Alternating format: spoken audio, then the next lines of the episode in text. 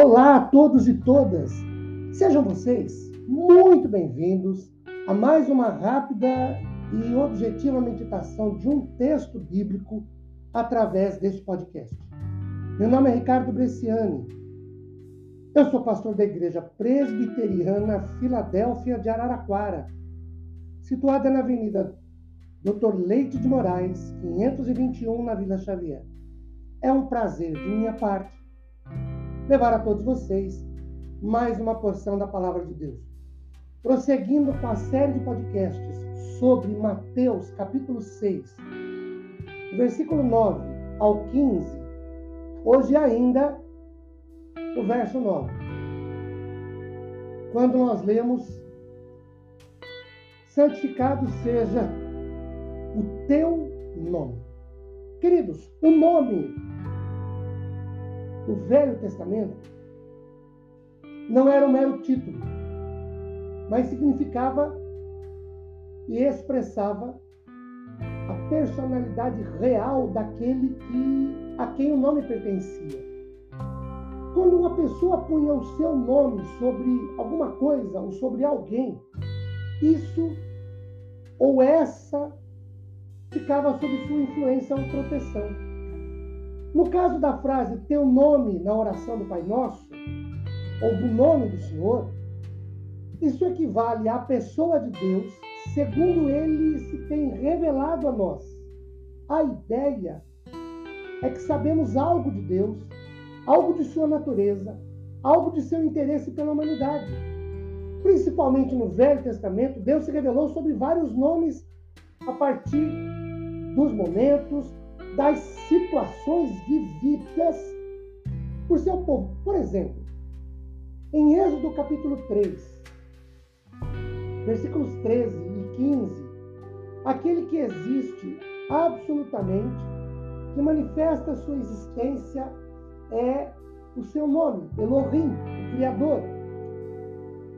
O que sustenta todas as coisas e que governa o universo que faz o pacto, a aliança com Abraão, com Isaac e Jacó, o Deus Altíssimo. Êxodo capítulo 12, versículo 8 e capítulo 13, versículo 4. Yahvé, o nome do Senhor. Êxodo capítulo 3, versículos 14 e 15. Eu sou Elohim. Gênesis capítulo 22, versículo 8 e 14. Yahvé Jiré, o Senhor proverá. Êxodo capítulo 17, versículo 15. E a si, o Senhor é minha bandeira. Josué capítulo 6, versículo 24. Yahvé Shalom, o Senhor é paz. Jeremias 23, verso 6 e 33, verso 16. Jeová te nu, o Senhor é minha justiça. E por aí vai. Por que sabermos sobre o nome de Deus?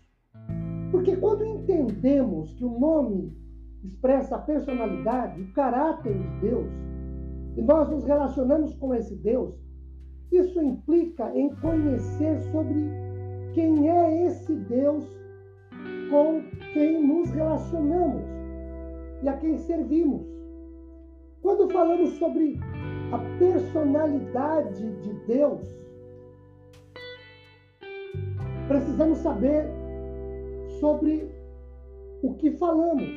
E aí, pelo menos três elementos constituem-nos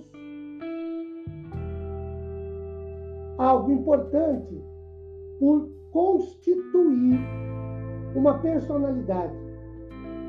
E isso pode nos ajudar no nosso entendimento sobre Deus. Primeiro, o intelecto ou o poder de buscar, de acordo com Êxodo capítulo 3, versículo 14.